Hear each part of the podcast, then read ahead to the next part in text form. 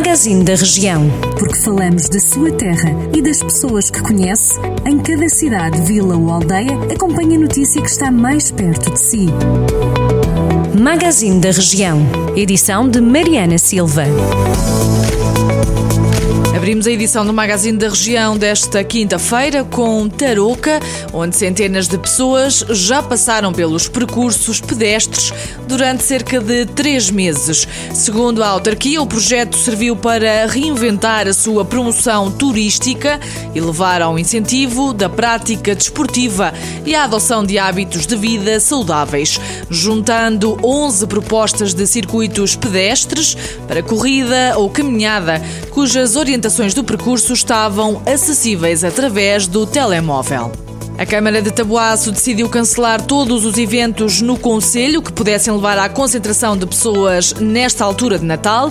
Uma ação justificada com a situação epidemiológica no Conselho face à Covid-19 e a evolução verificada nos últimos dias, tendo sido tomada esta decisão em conjunto com a Proteção Civil e as autoridades de saúde.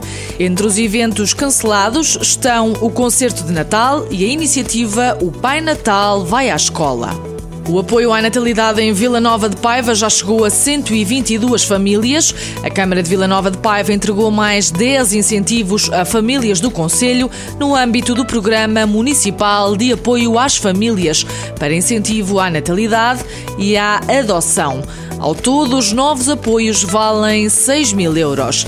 Desde 2015, o programa já atribuiu um total de 122 incentivos pecuniários no valor de 93 mil euros. Dia 29, à Feira Semanal de Viseu, a Rádio Jornal do Centro sabe que a Câmara Municipal decidiu pela realização do mercado com base num parecer favorável emitido pela Direção-Geral da Saúde. Viseu está entre os conselhos de risco muito elevado de contágio por Covid-19 a partir de hoje.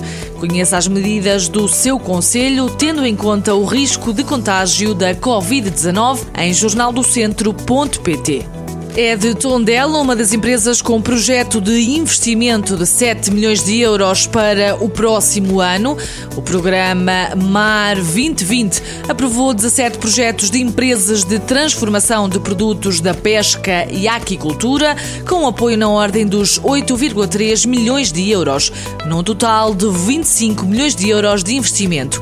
A Gialmar, empresa de produtos alimentares em Tondela, é uma das empresas beneficiadas pelo programa. Estas e outras notícias para acompanhar em jornaldocentro.pt.